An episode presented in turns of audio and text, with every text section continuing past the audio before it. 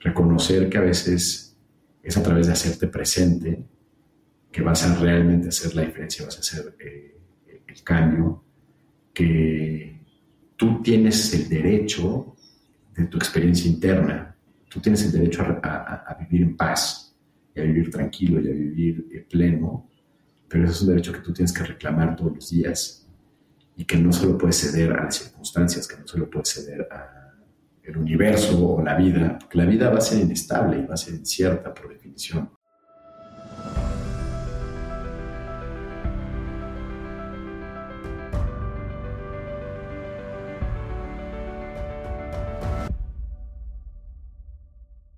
Hola, soy Oscar Austria y estoy bastante emocionado de darte la bienvenida a Caminos Extraordinarios, un podcast sobre personas construyendo caminos de vida con un propósito consciente.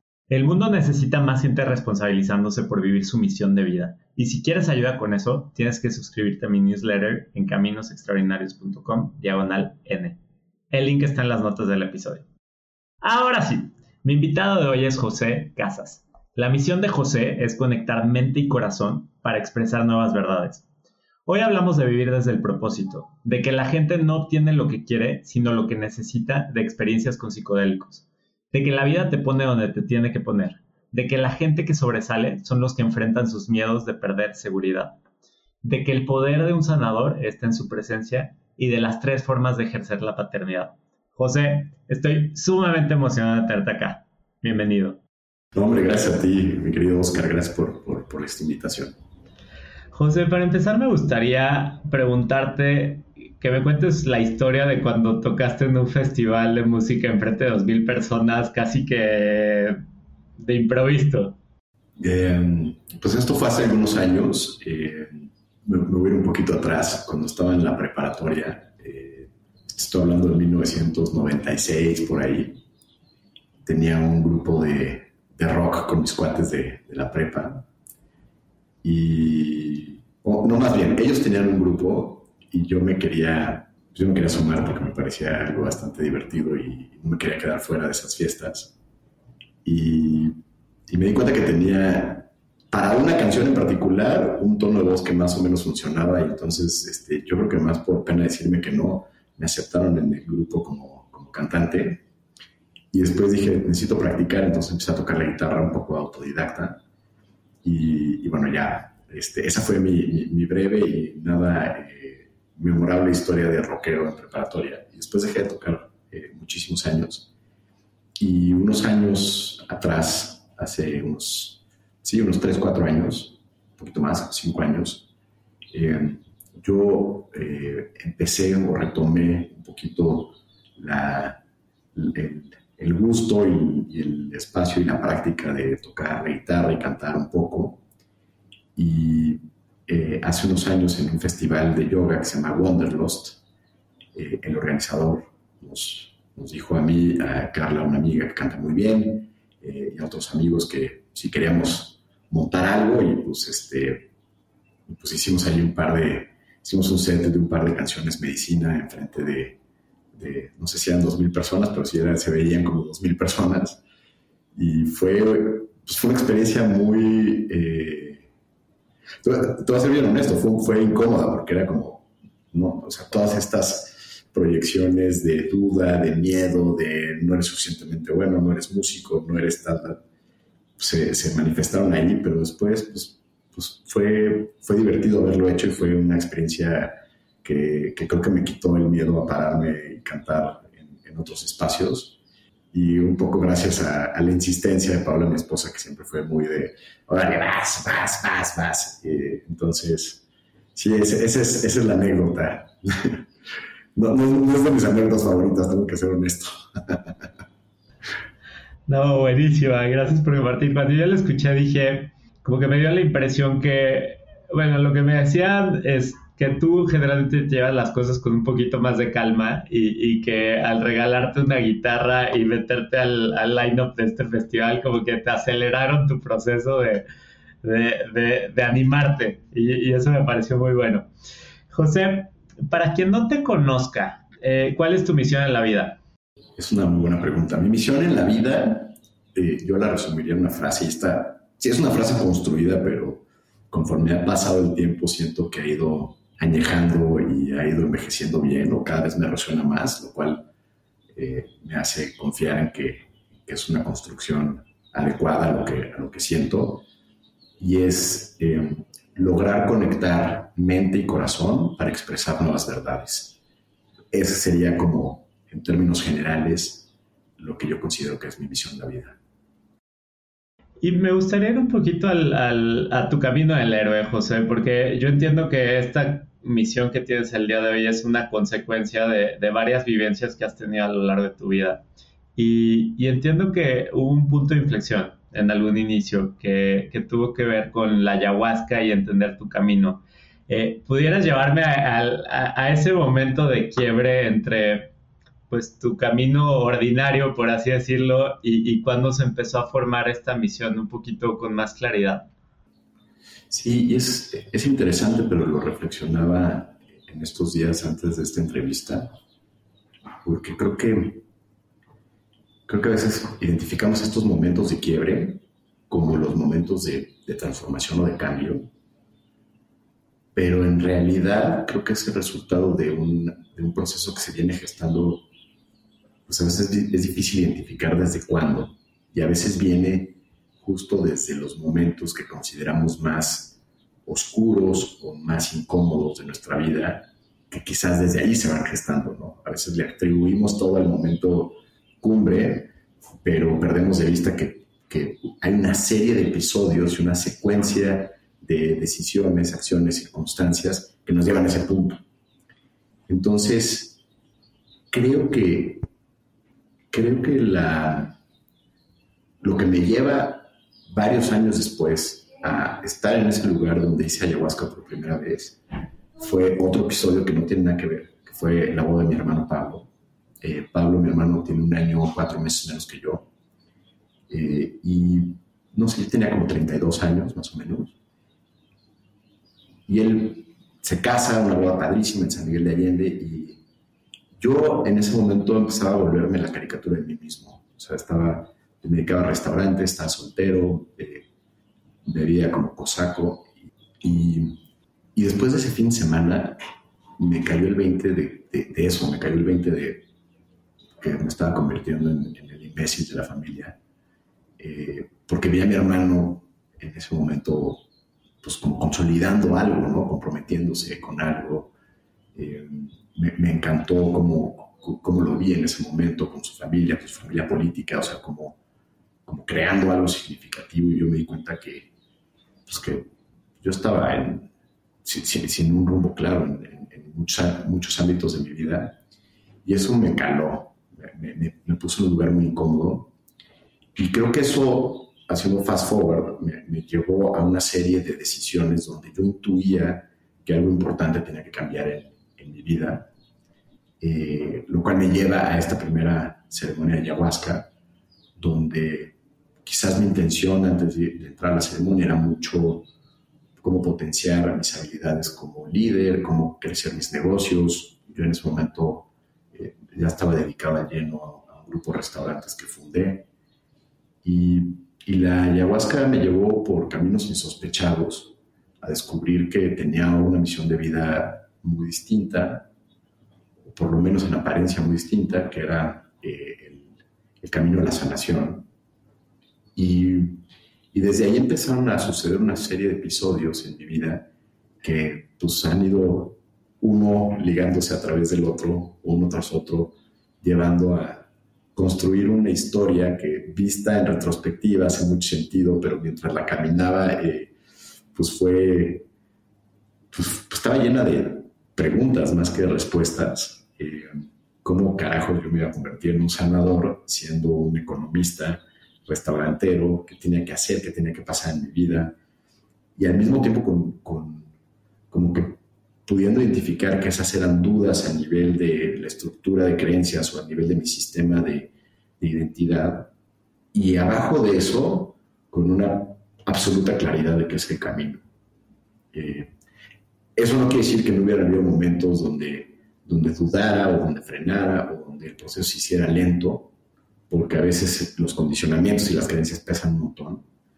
Pero finalmente me fue llevando con cada vez mayor confianza eh, en este camino. Eh, lo hice a través de, como, como mencionabas ahora, que me gusta tener como las cosas en orden, controladas, irme poco a poco, pues me fui preparando, me, metí a estudiar psicología transpersonal con Paola, mi esposa, después empecé una relación con ella, eh, seguí apoyándola en ese entrenamiento que ella daba, después me metí a estudiar psicología humanista y gestalt, eh, trauma con el doctor Gabor Mate, y, y, en pues, todo este proceso acompañado también de, pues, de ir buscando, ir descubriendo que, que cuando, cuando empiezas a vivir desde tu propósito, eh, experimentas una infinidad de posibilidades donde, donde ese propósito se, se, ejerce. Creo que a veces nos confundimos entre vivir en propósito y dedicarnos a algo específico que, esté, que sea la manifestación de ese propósito. Creo que ahí hay a veces una disonancia, ¿no? Es yo reconozco mi propósito y parado desde mi propósito, puedo identificar un montón de potenciales, no solamente en lo que se convierte en mi actividad profesional o en mis relaciones o en mi eh, día a día, mis hobbies, mis interacciones pequeñas o grandes de todos los días, eh, todas estas se convierten en, en, potenciales de ejecución de mi propósito o de materialización de mi propósito. Eh, y, entonces después de, después de algunos años, la transición no fue corta, me tomó prácticamente 6, 7 años eh, decidí dejar ya de lleno mi posición en los restaurantes y ya, dar el salto. Buenísimo. Pero a ver, José, me, estabas diciendo de, de, tu propósito de conectar mente y corazón y cómo fuiste en este camino de ir descubriéndolo y poder ir hilando, vivir desde tu propósito, ¿no? De dedicarte a la manifestación de tu propósito, que es algo que luego pues la mayoría de las personas no sabemos ni cuál es nuestro propósito y luego aunque lo sepamos es difícil como realmente conectarlo con, con, con que se vuelva nuestra vida. Entonces, me gustaría entender un poco más de, tu proceso y de tu camino y de estos puntos como claves a lo largo de tu vida. Yo entiendo que uno de ellos fue el Camino de Santiago, ¿no? Eh, ¿Pudieras platicarme de eso? Sí, de, hecho el Camino de Santiago eh, es, es, una manifestación muy interesante de, diferentes circunstancias que se empezaron a presentar en mi vida en este proceso de transición.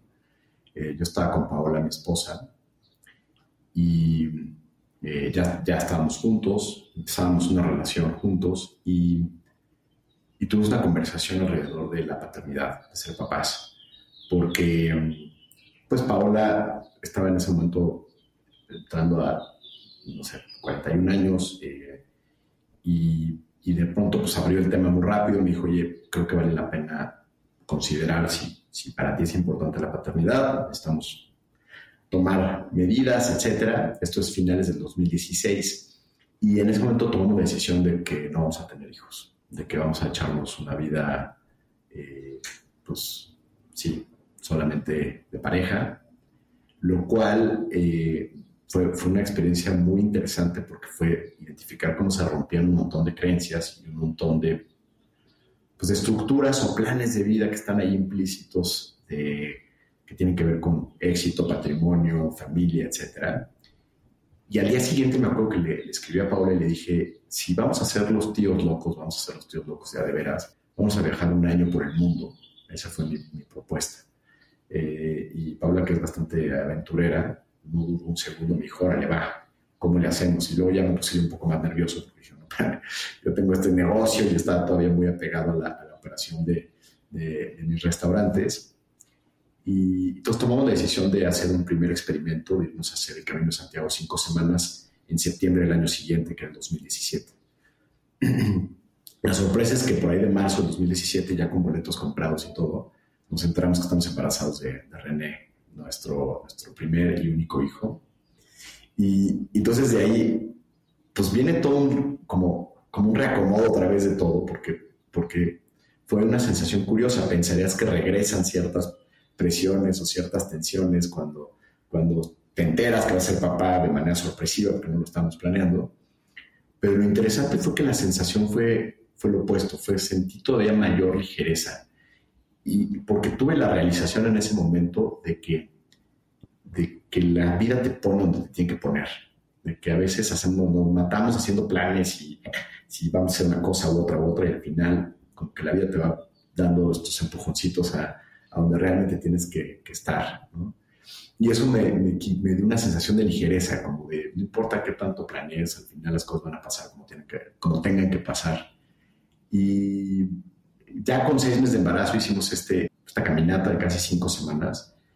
Y en esas cinco semanas fue muy, eh, muy notorio, en diferentes momentos experimenté la certeza de que tenía que dar este cambio de vida, de que tenía que eh, soltar la empresa que, que dirigía y que había fundado eh, y experimentar el vacío, porque no tenía claro exactamente a qué me iba a dedicar o cómo iba a ejercer este, este propósito o este primer, como esta primera misión que había surgido a través de, de, mi ceremonia de estar al servicio y de sanar. No lo tenía claro, pero, pero intuía que necesitaba darme ese espacio de, de, saltar al vacío, de no tener, de no empezar a pensar en algo que, que me ayudara a transicionar y que creara circunstancias seguras para una transición, sino que realmente sentir ese vacío. Y bueno, esto fue en 2017, lo logré hasta finales de 2019, donde finalmente entrego la posición.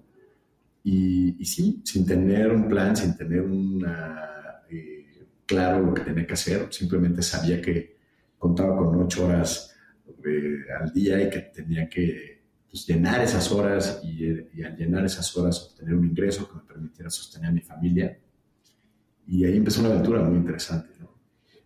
Pero, pero, pero creo que fue el, el, dar ese brinco y el camino de Santiago me empujó eh, de manera muy importante a ese borde, a ese eh, acantilado de, que finalmente venciera esta certeza interna sobre la mente, los condicionamientos, el miedo, la resistencia. Eh, fue, fue, hasta unos años después que pude articular que, que el propósito era esta, esta, relación entre conectar corazón y mente. Eh, me, di cuenta que ahí estaba mi medicina, ahí estaba mi fortaleza. Eh, no, no, no, en negar la versión economista, la versión de, lo que, de lo que había sido en el pasado como empresario, eh, para darle lugar al terapeuta al sanador en, una sensación como de, de, dualidad o de polaridad, donde una parte de mí rechaza a la otra, sino al revés, en integrar las dos y poder eh, ser un puente, ser un traductor entre dos mundos que aparentemente, que llevaban mucho tiempo desde mi perspectiva sin comunicarse.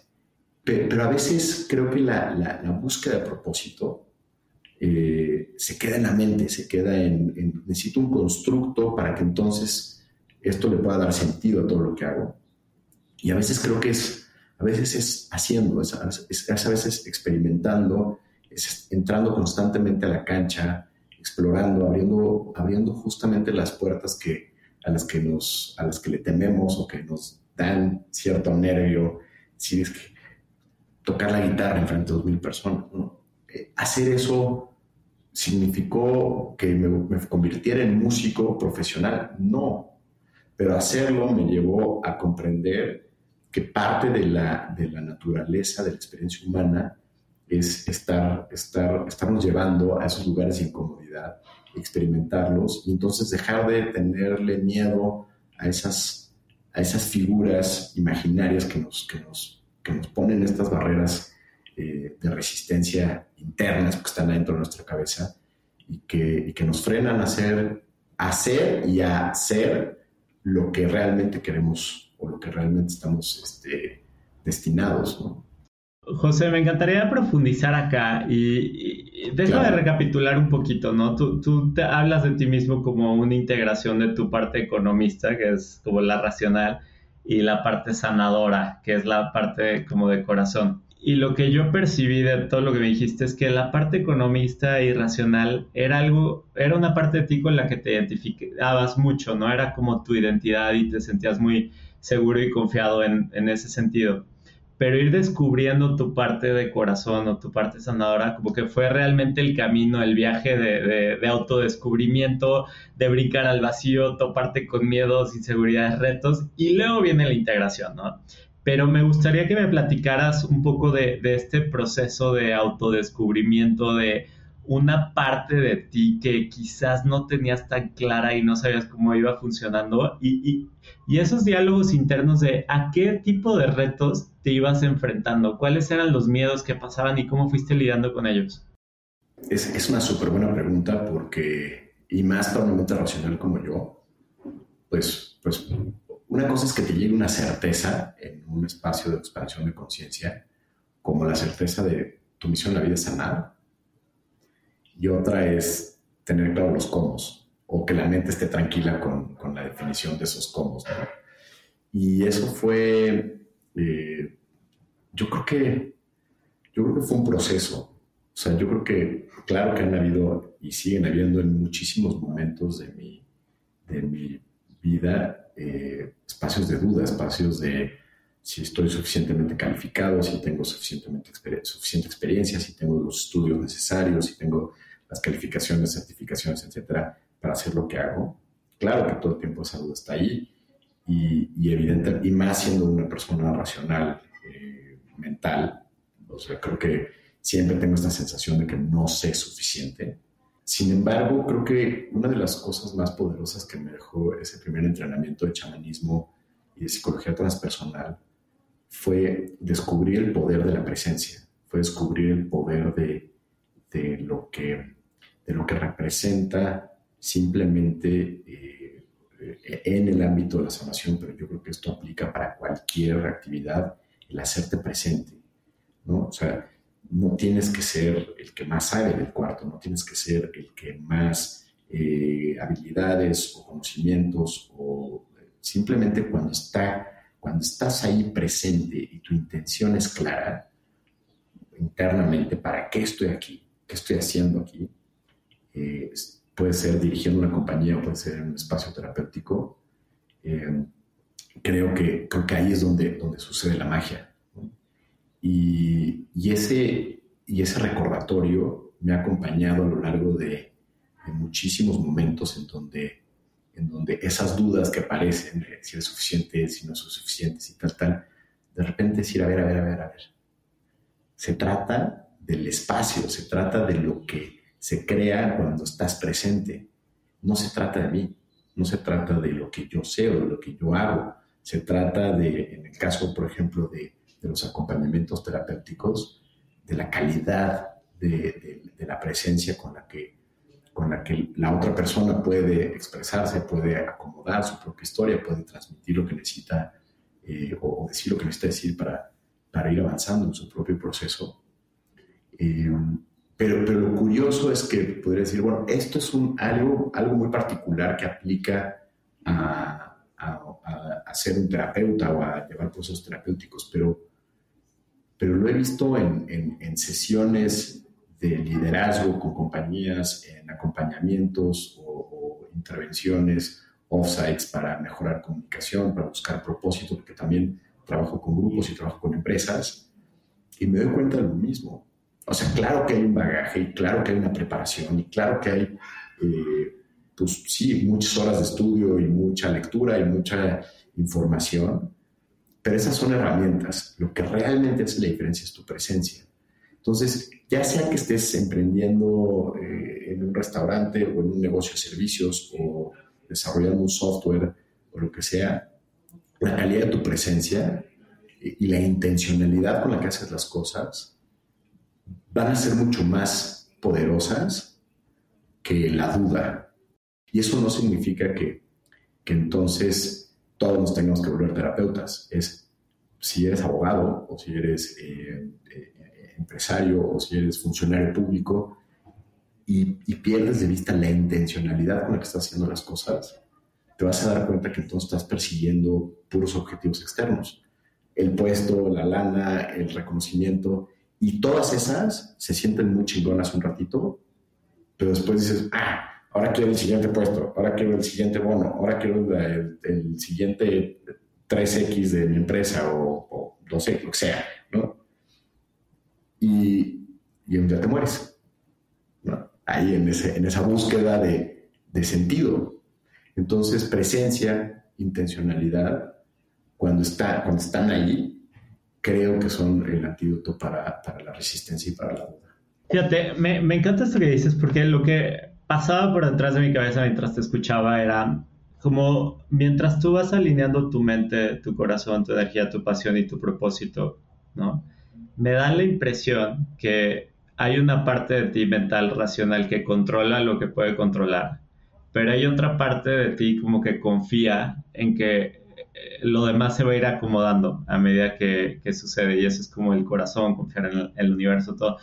Me gustaría que me platicaras cómo, cómo, cómo, se, cómo tú percibes o cómo explicarías cómo se fue dando tu, tu, camino y cómo fueron encajando las piezas, porque entiendo que en algún momento dijiste que ya tengo claro mi propósito, el qué, no tengo claro el cómo. Y luego, pues como que empezaste a brincar al vacío y, se fue dando, y hoy estás armando tu camino, ¿no? El camino nunca termina, pero ¿cómo dirías tú que se fueron acomodando las piezas? ¿Cómo, lo explicarías? Es que, eh, eh, y esto es un poco tramposo, porque explicarlo de, de, o sea, desde hoy, cómo fue el camino, pues mucha gente va a decir, no, pues es que yo no voy a poder hacer eso o eso no, no, no me aplica a mí porque, porque no sé, yo no, yo no tengo esa misma aspiración o yo no tengo ese mismo, este, esa misma misión de vida. Eh, o sea, aquí la trampa es que, que muchas veces fue sin un plan. Es más, yo diría que el 90% de las veces no había un plan, no había no había una estructura. esto no fue algo que dije, salí de esa ceremonia ayahuasca en el 2013, por ahí, y dije, ah, así se va a ver, ¿no? Voy a tomar seis años más en transicionar y mientras voy a estudiar esto y mientras voy a hacer esto y mientras... Aquí hace mucho sentido el discurso este famoso que da Steve Jobs en, la graduación de la Universidad de Stanford, que sí puede estar muy trillado lo que quieras, pero, pero lo que dice es bien sabio. Porque dice, solamente vas a poder conectar los puntos cuando, cuando, ya, cuando ya hayas encontrado tu propio camino, ¿no? Y cuántas veces no estamos pensando en qué tengo que hacer, cómo se va a ver mi camino y querer, querer controlar ¿no? los siguientes pasos de ese camino. Eh, eh, en, mi, en mi caso fue literalmente al día siguiente de esa ceremonia me enteré que Paola, que había estado presente en esa ceremonia, daba un curso de sanación. Y entonces no dudé, dije, esto es una señal. ¿no? ahí tengo que estar. Y pasó un año antes de que empezara ese programa, o sea, no, no fue una decisión así impulsiva del día siguiente, pero yo estaba convencido de que eso era lo que tenía que hacer.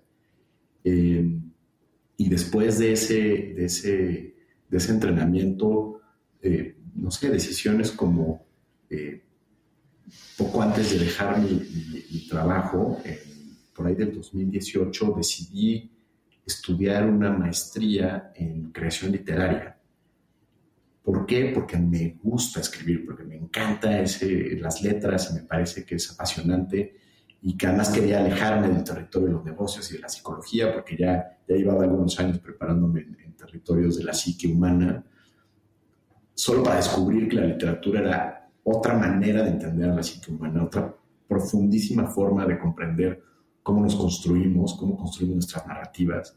Y eso fue, fue, fue volviéndose una una caja de herramientas que no tenía claro de qué manera iba a utilizar y no, no importaba.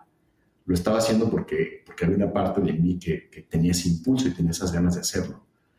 Y, y en, el 2000, en el 2020, cuando empieza la pandemia, eh, pues suceden una serie de cosas que, que de pronto abren una oportunidad, que es, eh, yo empecé a trabajar con personas para hacer procesos con psicodélicos pero las preparaciones eran individuales, eran sesiones uno a uno, eh, llevábamos varias semanas de preparación, luego teníamos un espacio de ceremonia, luego hacíamos de integración, pero, pero eso está muy limitado a, atender uno a uno personas y, aunque eh, me asocié con, con, un amigo para poder eh, dividirnos la chamba de las preparaciones y las integraciones, eh, la pandemia, que se da justo en el contexto de un grupo que veníamos preparando varias semanas, tuvimos que cancelar esa ceremonia y, pasan un par de semanas y viendo que la pandemia venía para quedarse un rato, pues dije, este es un proceso que la gente ya empezó, necesitamos darle seguimiento al proceso, no importa cuánto tiempo tome de aquí a que la ceremonia suceda. Entonces le pido a la gente, se me ocurre, si vamos a vernos todos los lunes por Zoom a las 6 de la tarde, pero ya en grupo. y empezamos a establecer diálogos, conversaciones, les leíamos poesía, hablábamos de psicología, hacíamos ejercicio, porque fueron muchos meses que teníamos esta incertidumbre de en qué momento se va a dar la, ceremonia. Pero en ese momento me empecé a dar cuenta de varias cosas. Dije, wow, o sea, la gente conecta, aunque sea en un contexto digital, podemos trabajar con grupos, esto puede ser un modelo bastante más eficiente, incluso que la gente no tenga que trasladarse a, a verse en persona. Y entonces empecé a escribir los programas que después vendrían a dar a luz, Shine Inside, donde trabajamos con ayahuasca, o Mind Journey, donde trabajamos con psilocibina. Eh, en ese contexto dije, a ver, si logramos crear una experiencia de grupo, sesiones en Zoom donde, donde la gente puede eh, ir, ir, avanzando en su propósito con una estructura clara de cuáles son los pasos para, para prepararte para un tipo de experiencia de esta naturaleza, eh, pues no, no, había un punto de referencia, esto era bastante, o sea, no, no, no había nada en el mercado, inclusive en Estados Unidos y en, otros, en otras latitudes nadie había hecho este, este sistema de preparación y de integración para trabajar con este tipo de psicodélicos, incluso de retiros. Eh, hoy es muy curioso, pero hay muchas compañías, no solamente en, Estados Unidos, sino también en Europa, donde ya están incorporando este modelo de hacer procesos de preparación por Zoom eh, antes de llevar a la gente a un retiro, aunque el retiro incluya medicinas o no, y después hacer una integración. Y eh, y, bueno, nosotros llevamos ya tres años haciéndolo eh, y, ha sido un proceso bien poderoso para poder...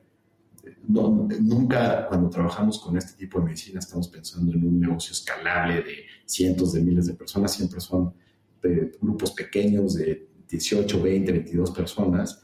Hacemos cuatro al año, no, no estamos pensando en hacer grupos simultáneos. sin embargo, sí nos permitió que algo que podía ser eh, donde pudiéramos a lo mejor impactar a 15, 20 personas al año, se volvió pues, un proceso donde lo podemos impactar a pues, poco más de alrededor de 100 personas al año. Entonces, después de tres años, resulta que pues, el impacto ha sido casi de 300 personas, eh, pero, pero no es un proceso eh, menor. muchísimas de estas personas reportan sustanciales cambios en su, en su, experiencia de vida a partir de, de haber caminado y haber hecho este, este, estos procesos, el mérito es de cada individuo, ¿no? Yo no me pongo la medalla de, la transformación de nadie, nosotros simplemente hemos tenido el, privilegio el honor de acompañar. Pero nuevamente, eh, si yo lo hubiera planeado, no hubiera salido. ¿Sí me explico? muchas veces está en el hacer que de repente se van abriendo esas oportunidades. O sea, la divinidad, la suerte, como le queramos llamar, pues trabaja cuando estás alineado y cuando haces tú las cosas, no cuando estás esperando que te llegue un rayo de divinidad que te, que, te llene de propósito y entonces vas a tener claro el qué, el cómo, el cuándo, la chamba, el dinero. No, eso no funciona así. Y muchas veces sirve comprender que no importa en qué contexto estés, no importa si estás en un trabajo de mierda o que consideras de mierda, o en, un, este, o en una situación eh, donde tienes toda clase de limitaciones. Eh, la, divinidad, la fortaleza, la voluntad, eh, realmente las herramientas muchas veces provienen de ahí, provienen de, ah, quieres, este, quieres volverte una persona eh, más consciente, pues ¿por qué no empiezas en ese trabajo de mierda a ejercer tu conciencia? ¿no? en ese tipo de, en las relaciones, en las interacciones hazte consciente de tu libertad, ¿no? ¿Por qué estás eligiendo ahí? Porque hasta el día de hoy pues, nadie te está poniendo una pistola en la cabeza.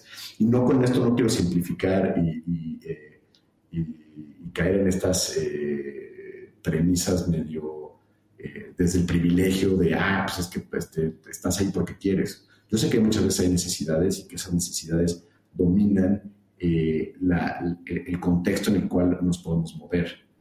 Pero también la gente que yo he visto que, sobresale es, son las personas que, se atreven a enfrentar esos miedos. Los miedos a perder esa estabilidad, los miedos a perder de pronto la, seguridad que me da estar en un lugar donde quizás sé que no tengo que estar. Y conozco gente que se queda ahí hasta el final de sus días. Entonces, hay una herramienta que a mí me gusta mucho del doctor Stutz que dice, imagínate, cierra los ojos, imagínate a tu yo en el hecho de la muerte, a tus 80, 90, este, 100, 120 años, porque ahora vamos a vivir un chingo, y, ya ahí ya no tienes tiempo, ahí ya, ya se acabó, ¿no? Y e, ese yo de 90 años, ahora imagínatelo enfrente de ti, pegando de gritos, para que hagas qué, qué tienes que hacer, qué sabes que tienes que hacer, pero no te atreves, qué sabes que tienes que trabajar, en qué sabes que te tienes que esforzar, pero, pero es más cómodo quedarte en la procrastinación. ¿Qué tienes que decir, pero tienes miedo a que, a que te, este, te tachen de, de, idiota o de loco o de lo que sea? ¿no?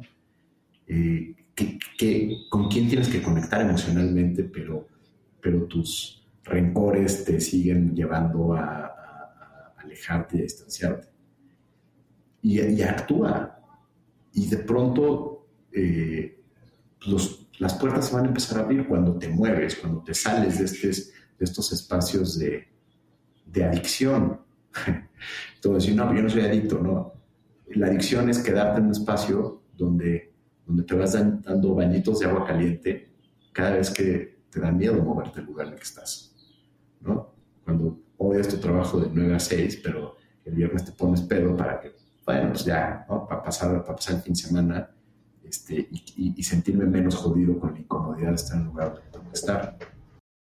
Me, me, intriga mucho, ahorita mencionabas como las dos eh, plantas de poder, ¿no? Ayahuasca y psilocibina, y, y me encantaría que me platicaras, tú, en tu experiencia, ¿qué has visto que la gente llega buscando? Como cuál es esa primera intención o, o, o búsqueda en, en, este tipo de sustancias y qué terminan encontrando, porque vi el documental How to Change Your Mind y me daba un poquito de cuenta como que hay patrones para los cuales estas sustancias funcionan.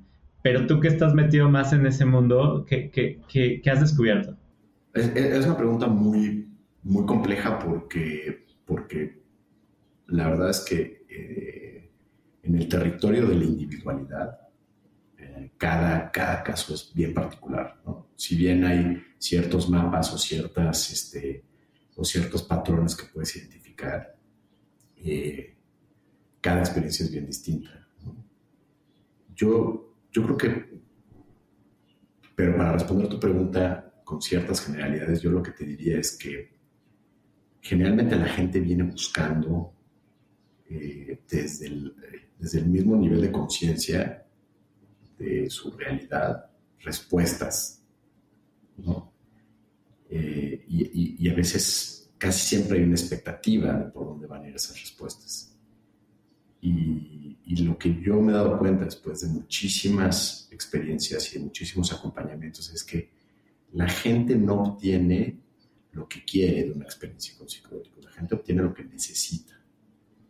Entonces, eh, y, y, para lograr esto, me parece que los casos que, donde, donde esto eh, empuja un proceso transformativo eh, de, pues o, los más evidentes o los de mayor, mayor evidencia, esos, esos procesos que de pronto ves y dices, pues que esta persona realmente le dio un giro a su experiencia de vida, tienen muchísimo que ver con, con el compromiso que tienen hacia ellos mismos, el compromiso con el que hacen este tipo de experiencias quienes llegan buscando una solución eh, se van a llevar una gran desilusión. Los que, llevan, los que llegan buscando eh, quizás mejorar la calidad de sus preguntas, eh, a lo mejor no lo articulan de esa manera, pero, aquellos que buscan un, entendimiento más profundo de, lo que son, de lo que, de lo que vienen a, a hacer en este mundo, de las razones que se encuentran detrás de aquello que creemos que entendemos, pero que nos lleva a comportarnos de formas que no nos gustan, que no nos sirven. Las personas que, que, reconocen que esto es un proceso eh, son quienes, eh, en mi experiencia, eh, manifiestan transformaciones que, que, yo creo que ni ellos mismos sospechaban que eran capaces. Em, y, es curioso, no, lo podría separar por medicinas, pero, pero muchas veces, muchas veces llegan eh, recuerdos de, infancia, de desarrollo, llegan personas que quizás no estaban, este, no, no, estaban tan en el radar, que eran importantes para ellos en, en, diferentes etapas de vida, pueden llegar a ver eh, la, realización de momentos eh, dolorosos o traumáticos que aparecen en la sesión, que si bien eso pues, puede dar miedo, también eh, una vez que se atraviesa el proceso de integración, que a veces puede ser retador, esas personas llegan a experimentar pues, em, pues una gran liberación sobre conductas o sobre reacciones o sobre este, pues sí, maneras en las que se conducían en su vida. Eh, yo te diría que la gran, la gran mayoría encuentran mayor, mayor tranquilidad, mayor tolerancia, mayor eh, perspectiva de su propia vida. Y pues podemos pensar que eso no es tan importante, pero yo creo que es lo más importante, porque entonces puedes comprender y experimentar todas estas paradojas como, como entre más rápido vas, el tiempo se hace más corto y te da menos tiempo de crear y de hacer las cosas, como eh, reconocer que a veces eh, es a través de hacerte presente que vas a realmente hacer la diferencia, vas a hacer eh, el cambio, que tú tienes el derecho de de tu experiencia interna. Tú tienes el derecho a, vivir en paz, y a vivir tranquilo, y a vivir eh, pleno, pero eso es un derecho que tú tienes que reclamar todos los días y que no solo puedes ceder a las circunstancias, que no solo puedes ceder al universo o la vida, porque la vida va a ser inestable y va a ser incierta por definición. Y van a haber momentos dolorosos, y van a haber momentos complejos, y van a haber momentos chingones, y este, pero pero estamos pensando que entonces nuestro, nuestra experiencia interior va a, estar, va a estar sujeta a eso que pasa afuera, a estos cambios y a estos este, altibajos. Y, creo que la toma de conciencia de yo puedo estar enfrentando una situación muy dolorosa, pero desde un lugar de paz interior, para mí es un enorme regalo que, muchas veces este, estos procesos eh, consiguen. Gracias por compartir esto, José. Me, genera curiosidad saber cómo ha ido evolucionando tu, tu propio significado como sanador a, medida que pasa el tiempo. Me imagino que en un inicio era mucho como tratar de ayudar y generar un impacto, etcétera, pero me imagino que ha habido una evolución. ¿Pudieras platicarme eso como cómo has ido sintiendo que el significado de tu propósito como sanador y estarlo viviendo ha ido cambiando? Sí, yo creo que el... Es una, es una buena pregunta porque, porque creo, que, creo que en el fondo eh, una, una enorme herramienta y algo que me ha, llevado a evolucionar de manera muy importante en este camino es, es sentir que no he llegado. Es de alguna manera quizás esta parte de mí que sigue dudando pero que, pero que bien aprovechada esa voz, en vez de pelearme con ella, me lleva a, a leer el siguiente libro, a explorar la siguiente técnica, a, eh, no sé, entender eh, cierta filosofía o cierta corriente, me, me, me, definiría hoy como una persona que, que está eh, pues sí, en, la formación, en la búsqueda y en el encuentro de su propio camino, incluso en este territorio que es, que es el de sanar. Pero también me he dado cuenta que, que, que, no es, que no es sanar, tú no sanas a nadie. Este, eh, y a lo mejor al principio sí tenía más inquietudes sobre las herramientas y sobre las técnicas, pensando que es algo que tienes que saber hacer y hoy me doy cuenta, hoy me doy cuenta que, que el, el, poder de, un, sanador está en su presencia. Y esa presencia no tiene nada que ver con el espacio terapéutico. En el espacio, en el espacio terapéutico se da, pero se manifiesta en, en tu propio estado de conciencia, cómo, cómo estoy, cómo, cómo me observo, cómo me relaciono. Eh, entonces, para mí cada oportunidad de generar virtud, que esto puede ser desde respirar dos veces cuando este, el mesero te hace una cara o te trae malas cosas, o eh, saludar amablemente a la persona que te ayuda en la entrada del edificio, hasta eh, cómo, enfrentar el conflicto cuando hay cosas que se contraponen eh, y, no, engancharte y no, crear una o tomarte personal diferentes cosas. me parece que todos esos son campos de entrenamiento y, y me gusta observarme en ese espacio, eh, me gusta darme cuenta que me estoy dando cuenta cuando, cuando actúo de esta manera, porque, porque al final del día me parece que eso es, eso es, eh, te va a sorprender esta palabra, pero para mí eso es abundancia. Cuando estás parado y estás actuando desde un propósito, todas estas pequeñas acciones que te estoy compartiendo forman parte de la construcción de tu propósito. Y entonces el mundo se ve como una abundante fuente de, potenciales manifestaciones de ese propósito. Una de ellas es con la que vas a ganar lana, pero, pero, es, incluso cómo ganar dinero desde tu, desde tu propósito tiene, si estás parado desde el propósito, tienes infinidad de caminos para, para, elegir y, eventualmente la materializas y, te puedes dedicar a una cosa en particular. Eh, pero lo poderoso es que cuando estás parado desde ahí, sabes que si eso no funciona no pasa nada, regresas a tu propósito y habrá otro camino. Y luego habrá otro, y luego habrá otro. Y, pierdes el temor a, enfrentarte a la escasez de tener una experiencia exclusivamente material. ¿no? Porque si vemos tres planos de realidad, la realidad material, la realidad potencial y la realidad de propósito, la mayoría vivimos o hemos vivido desde la materialidad, buscando a través de potenciales, claro, tenemos una idea, una idea de negocio, una idea de una casa que quiero comprar o que quiero construir o lo que sea, un viaje que quiero hacer. Y entonces trabajo con el potencial, pero regreso a la materialidad. Y, entonces vivimos constantemente en una realidad que si, que si estamos parados en la materialidad va a ser escasa. ¿no? Eh, se nos dice un economista del que durante los primeros, bueno, durante cinco años de mi formación académica, nos metieron con taladro en la cabeza el concepto de escasez. Todo el mundo es escaso, el tiempo es escaso, el dinero es escaso, todo es escaso, escaso, escaso, escaso. Entonces, ¿de qué se trata la vida? De hacer menos escasa tu escasez. Pues qué chingón, ¿no?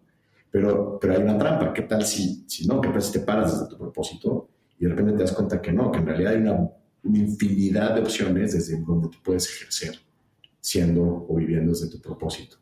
Y que la materialidad es una elección. Y sí, ya una vez que llegas ahí, pues sí, tienes 24 horas al día. Sigues teniendo 24 horas al día. Pero, pero el mindset es absolutamente diferente. Y estás, entonces estás experimentándote desde, desde tu propósito. Y eso, eh, o sea, si tú confías absolutamente que no importa si lo que estás emprendiendo, si lo que estás haciendo, si el trabajo en el que estás eh, va a funcionar en largo plazo, te va a dar o no te va a dar, y confías que eso no importa, que suena un poquito raro, no, pero pues, ¿cómo? Tengo que pagar, no. Me refiero a que no importa porque, porque regresas a tu propósito y desde ahí vas a poder encontrar otro camino. Para mí eso es experimentar abundancia. Eh, y, y, sí, y yo creo que si te paras desde ahí, y entonces desde ahí creas un potencial que puede ser una empresa nueva, puede ser un trabajo nuevo, puede ser un proyecto social, puede ser un hobby eh, o, la redefinición de una relación. Y, sigues ese camino hasta, hasta su materialización, que es importante, no nada más quedar en el mundo de las ideas. Cuando llegues a esa materialización, la vas a experimentar de una manera muy distinta. La vas a experimentar con muchísima más plenitud. Pero bueno, a veces este, ya, ya, ya nos subimos a, a, 10.000 pies de, de, filosofada. Me, encanta, o sea, me llevo las tres realidades, que es la material, la potencial y el propósito, y, y, creo que ejemplificaste muy bien también un poquito cómo fue tu proceso para desbloquear abundancia, porque entiendo que en algún momento de tu vida le tenías miedo al éxito eh, desde una perspectiva de servicio y, y, ahorita te has enfrentado a ese miedo. Me gustaría pasar a otro tema, José, que es la paternidad. Yo entiendo que tu hijo ha sido tu gran maestro y, y me gustaría entender también parte de ese proceso. Pues es muy curioso porque desde lo que ya te platiqué de cómo llegó René, pues fue, pues, fue, un, fue un gran maestro desde antes de, que, antes de conocerlo. Y, y, varias lecciones del, del, proceso de embarazo y de los primeros años de, de, la paternidad es, no importa cuánto hables con tu pareja, planees, te entiendas sobre lo que es el proceso de crianza en los primeros dos años, son, son extremadamente complejos a nivel de, de, cómo se reacomoda todo el sistema. Yo lo que he aprendido es que eh, una realidad que es, si vas a ser papá y no estás dispuesto a, a hacer un proceso de trabajo personal, eh, híjole, o la vas a pasar muy mal o, va a ser mucho más difícil y probablemente las fricciones que son, no solamente son de la infancia, porque en la infancia se crean las primeras fricciones, pero después se van amplificando conforme va, la persona creciendo, la adolescencia es, un, es una siguiente gran explosión de todas esas fricciones que, que desde muy chiquitos ¿no? se van creando en esta relación y hasta adultos. Es más, no hay una sola persona hoy que, que en terapia no, regrese a un tema de, infancia, de, la relación con papá y mamá. O sea, no hay un tema en tu vida que incomode, que esté, que esté no resuelto, que genere tensión, que no sea el espejo de cómo fueron sus primeros años de vida. Dicho esto, me parece que debería ser eh, casi casi obligatorio el que con la paternidad uno como papá tenga que ir a terapia o, a un proceso donde tú vayas comprendiendo mejor la naturaleza de tus propias heridas y la naturaleza de tus propios temas sin resolver, porque eso va, si no afectar de manera muy profunda, el desarrollo y el crecimiento de, de tus hijos o de tu hijo en, mi caso. Eh, y, y, esto eh, eh, a muchos niveles René me lo, me lo, ha, me lo ha, me lo ha hecho ver. Creo que los hijos son un espejo también de, nuestros, o, nos pueden ayudar a, percibir ese sistema de creencias o ese sistema de carencias que se formó en esas primeras etapas de vida cuando nosotros fuimos niños y de las cuales no tenemos necesariamente recuerdos. realmente el cuerpo intelectual que va asociado a la memoria biográfica, pues empieza a, construirse a partir de los 6, 7 años. Pero ¿qué pasa antes? ¿No? Hay un montón de experiencia de vida en, esos, pues desde el proceso de gestación hasta el año 6, 7, ya se crearon fundamentalmente los mapas emocionales a través de los cuales vamos a experimentar la vida. Si voy a experimentar la vida desde la seguridad, desde la confianza, desde el miedo, desde la traición, desde la violencia, pues ya están ahí. Y, bueno, creo que en ese sentido para mí fue muy importante eh, comprender que esto era un proceso evolutivo eh, en, una, simbiosis, en una alianza entre, entre Paola, eh, René y yo. O sea, que no, no, no, es que estuviéramos nosotros ahí para educarlo a él, sino que también él iba a movernos y, nos iba a llevar o nos ha forzado a, seguir trabajando en nuestro propio proceso. Y, yo creo que hay tres formas de ejercer tu paternidad. A través de la venganza.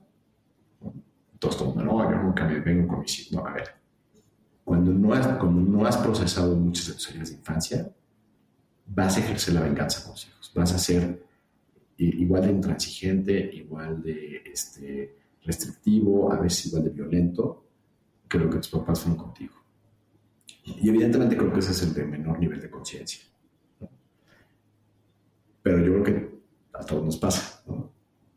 Yo me, descubrí un día muy incómodo porque mi esposa le estaba comprando muchos juguetes a René, mi hijo, y yo me di cuenta que, que estaba incómodo y que eso no estaba bien y que íbamos a echarlo a perder. Y, y, de pronto me caché y dije, oiga, claro, lo que está pasando es que me estoy incomodando por una carencia mía, una experiencia mía que quizás yo anhelé y no tuve, y me estaba enojando porque mi hijo sí tuviera excepción.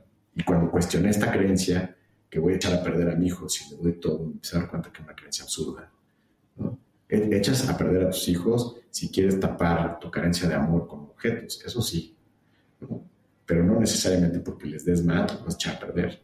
De hecho, hay un texto precioso de Natalia Ginsberg que se llama Las pequeñas virtudes, que dice dales cosas, dales dinero que se lo gasten, que, que, cómprales cosas pendejas que rompan los niños para que, para que pierdan los niños esta obsesión hacia, hacia sus, hacia, o, o, esta, o este apego hacia las cosas materiales. Que, wow, qué chingonería de mentalidad, ¿no? Este, dejar de decirle a los hijos lo difícil que es ganar dinero, lo difícil, lo importante que es ahorrar. A ver, eh, irán entendiendo dónde se encuentran estos balances de vida, pero, pero yo de repente hablaba con René y le decía, René, tenemos todo lo que necesitamos. Tu papá es millonario, no es millonario, es muy rico. Es muy rico porque podemos hacer un montón de cosas. Y para mí darle ese mensaje de que él crezca sintiendo que tiene toda esa seguridad me parece que es muy importante. Pero me desvío un poquito del tema, venganza. Segundo, es compensación. Entonces, este, este es el, probablemente el más común. Entonces, le doy a mis hijos lo que yo no tuve. Pero entonces, la necesidad de quién está siendo satisfecha en, en ese intercambio, la mía. Y esto lo ves cada rato, ¿no? El, el, el, papá que no tuvo, o que tuvo un montón de, carencias económicas, pues, no, este, va, le regala todo hasta al niño, o, este, no sé, eh, o, o, sobreprotección, o, este, en fin, hay, hay muchísimos ejemplos donde buscamos compensar. Y, eh, y si bien esto ya habla un poquito del mayor nivel de conciencia, eh, hay, hay, un, hay, un, punto indispensable que es la necesidad de quién está ahí en ese intercambio. La de papá, no la del niño. Y, hay veces que en ese intercambio compensamos también a través de, de, la proyección de nuestros miedos. No quiero que te pase a ti lo que a mí me pasó, no quiero que tú vivas lo que yo viví, no quiero que tú sufras lo que yo sufrí y, a veces en la obsesión de, de, proteger a nuestros hijos de, estas, eh, de estos sufrimientos que nosotros vivimos, acabamos generando otro tipo de sufrimientos, ¿no? Porque también he visto en muchísimos casos de terapia personas que llegan con heridas muy profundas de, autoestima, de confianza, porque pues, los papás los protegían demasiado, ¿no? Entonces, entonces, ¿cuál es la fórmula, no? Este, y yo creo que es donde llega el tercer nivel de paternidad, que, quizás es el más complejo, eh, pero que requiere una profunda conexión con, con tus hijos, que es poder alinear la necesidad o poder atender las necesidades del niño. Y, y, aquí, y no es las peticiones del niño, porque la gente puede decir, no, pero entonces el niño va a pedir helado todos los días. No, no. ¿Qué necesita? ¿no?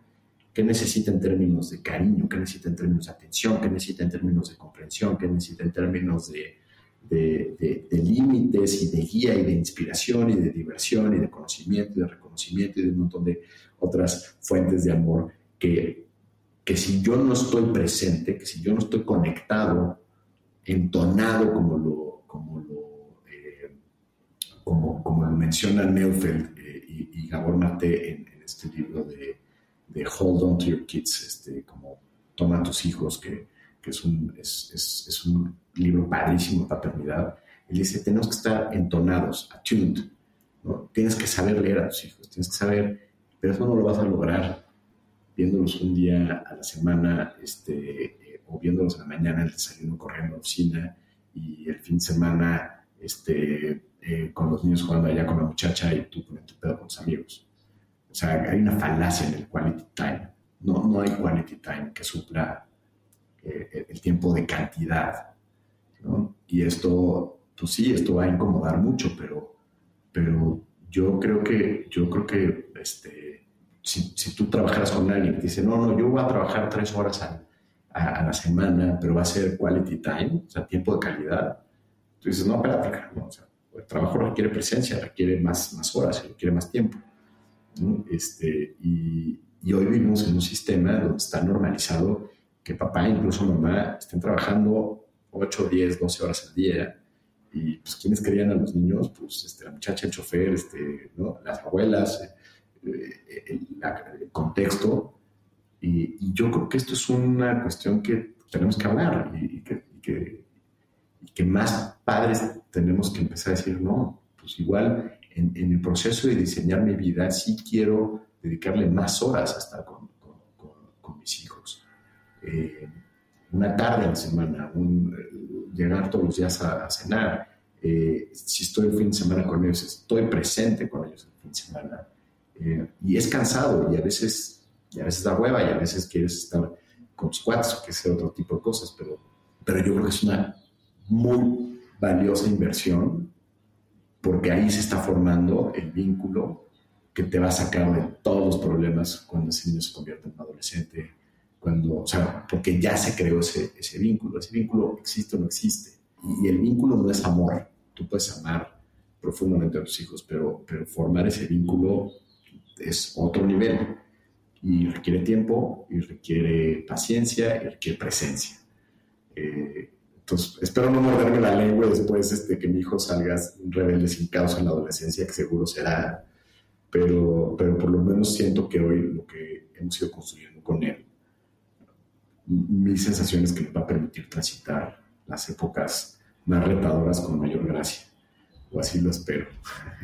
José, me parece sumamente inspirador el nivel de claridad que tienes a la hora de platicar sobre la paternidad. Pablo Sánchez en, su entrevista también me decía, yo la paternidad como el camino de desarrollo personal más importante que existe, pero creo que tú llegaste a un nivel un poquito más profundo de decir, es que la paternidad es no solo sobre atender las necesidades del niño, que, que, que eso requiere gran entendimiento y crecimiento personal, pero probablemente también las tuyas como adulto, y entonces es un camino paralelo entre ayudar a esa personita a, formarse, pero también seguirte formando como papá. Entonces, gracias por contar esto. Me llevo eh, Hold on to your kids de Gabor Mate. Creo que esa es una súper herramienta. Y, una frase, perdón que te interrumpa, una frase que va en dos vías, ¿no?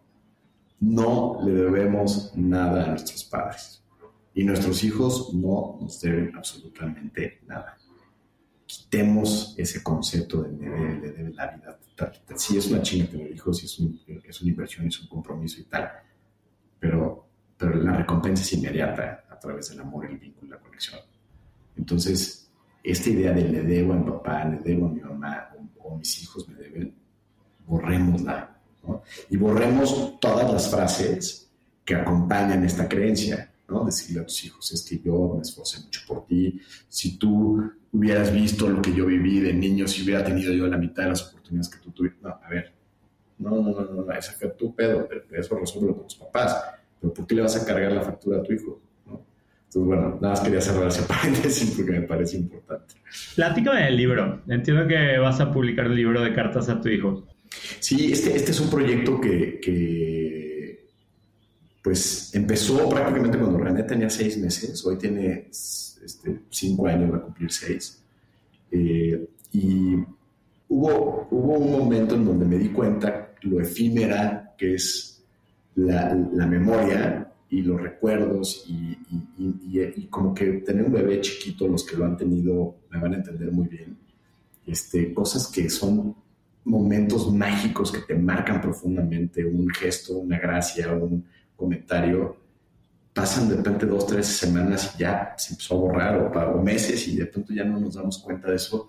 Entonces yo empecé a escribir, abrí un blog privado y empecé a escribirle a René un poco relatos de lo que sucedía en el presente, ¿no? Este, no sé, detalles como el, diente que le estaba saliendo uno, un poquito más grande que el otro y cómo se reía y cómo y lo que comía y lo que, ¿no? Un poco como una especie de diario, ¿no? Donde, donde lo que buscaba era como captar eso que sabía que no iba a quedar capturado ni en una foto ni en un video, que pues este, hoy es muy, muy común tener ahí el acervo y pensar que con eso nos vamos a acordar de ese proceso. Eh, y, y, ya lo estuve escribiendo durante, durante varios años y, y, hubo un momento en donde, en donde eh, decidí eh, escribir un, libro eh, donde expusiera también un poquito mi visión acerca de, del proceso personal, de la vida, de la psique, de los psicodélicos, de la psicología. Y entonces, eh, platicando con mi editor, surgió esta idea de, de, recuperar estos textos y crear un formato epistolar donde se entrelazaran en esas cartas no solamente esta narrativa o esta narración cronológica de los primeros años de vida de René, ¿no? Con estas pequeñas anécdotas muy íntimas, muy personales, pero que creo que le van a resonar a cualquiera que lo lea, ¿no? que haya vivido este proceso de paternidad. y desde ahí construir cómo, cómo mi vida y este proceso de transformación que viví se entrelaza con la llegada de René, ¿no? Cómo, cómo eh, eh, pues sí, cómo, cómo, nuestras vidas estaban conectadas en este proceso de transformación. Y, y, entonces, si bien el formato es epistolar en el sentido que son cartas que yo le escribo a, a mi hijo durante estos primeros, pues sí, poco más de dos años de vida, eh, es, es, también un, un, un testimonio de, de, de, dónde vengo yo, de cómo fue este camino de transformación, cómo entiendo estos procesos, cómo los viví yo. A veces describo algunas de las, de las ceremonias o de las vivencias que yo he vivido con estas, con estas sustancias y estas medicinas y cómo ese proceso de transformación está íntimamente relacionado con, con su llegada y con sus primeros años de vida. Que también, pues un poco sumando lo que decíamos antes, eh, pues tenemos muy poco material de qué pasó en nuestros primeros años de vida. ¿no? O sea, tenemos algunos recuerdos de infancia, tenemos algunas anécdotas que se repiten, ¿no? ¿te acuerdas cuando tal? Pero, pero realmente eh, no, no, no, hay un registro o, o es difícil que, que, que, tengamos información más profunda de cuál era todo el contexto que estábamos viviendo en esos primeros años de vida que nos, que nos forja, forjan la identidad, que nos, que nos determinan de manera muy importante para el resto de nuestra vida. Y entonces me pareció que, que, que al, al, al, margen de lo que esto podía representar en términos de información sobre psicología, sobre psicodélicos, sobre puntos de vista de vida, eh, la intención de escribir este, este texto fue darle a René en el futuro una herramienta para entenderse mejor, para comprender quién es y de dónde viene. Y entonces fue muy inspirador y, y hoy estamos a punto de publicarlo. Se, se llama eh, Vivir Infinito, cartas de un terapeuta psicodélico a su hijo. Eh, y estamos ya muy prontos a, que este va a salir en Big, en exclusiva en, en, audiolibro, que lo narro yo. Y bueno, el, el, el, libro va a salir en formatos digitales también en, en los siguientes, las siguientes semanas, espero. Ya estamos ahí en esos detalles. Sí. Me encanta, fíjate, eh, creo que de todo lo que hemos hablado, tus pasiones por el desarrollo personal, la paternidad, eh, la exploración psicológica del corazón, de la mente y en la escritura, como que todo se termina hilando con este libro. Entonces, padrísima forma de, de, cerrar. Me gustaría hacerte tres preguntitas rápidas antes de, cerrar. La gente que te conoce dice que eres alguien que reconoces tus miedos y los enfrentas. ¿Con qué miedos te estás enfrentando en este momento de tu vida? Uf. Quizás el, miedo más grande hoy sea tomar decisiones que me lleven a defraudarme a mí mismo y que rompan el vínculo con, que, que, que construyo con René, mi hijo. ¿Hacia dónde va José?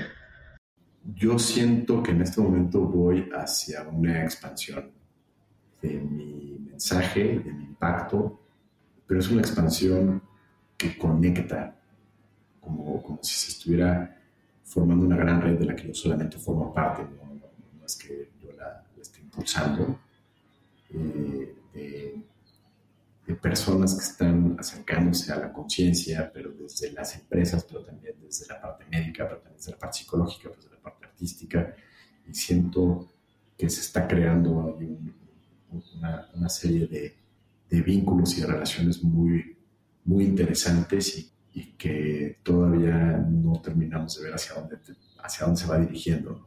Evidentemente, pues, tú ya formas parte de esto, mi estimado Oscar. Si no te habías dado cuenta. Gracias, lo, lo sentí mientras lo decías. Y sí, muy emocionante. O sea, sigamos explorando esto porque creo que se está formando algo muy bonito y, y te digo, ayer entrevistaba a Marina Armendáriz y sentí lo mismo y, y, como que últimamente me he topado con varias personas con estos caminos de, de, de conciencia y creo que no todos se conocen a un nivel plano físico, pero creo que están en el mismo camino y, y estamos yendo juntos hacia algún lugar. Entonces, sigamos explorando eso, mi, mi, estimado José, y gracias por mencionarlo y reconocerlo. Y ya por último, me gustaría preguntarte, ¿qué consejo le darías a una persona que se encuentra insatisfecha con su camino de vida actual? Yo lo que le diría es salirte de la insatisfacción es asumir un compromiso en dos vías. En, en una búsqueda interior de responsabilidad, de conectar con, y reconocer eh, interiormente qué carencias, qué heridas, qué, autoconceptos están generando insatisfacción.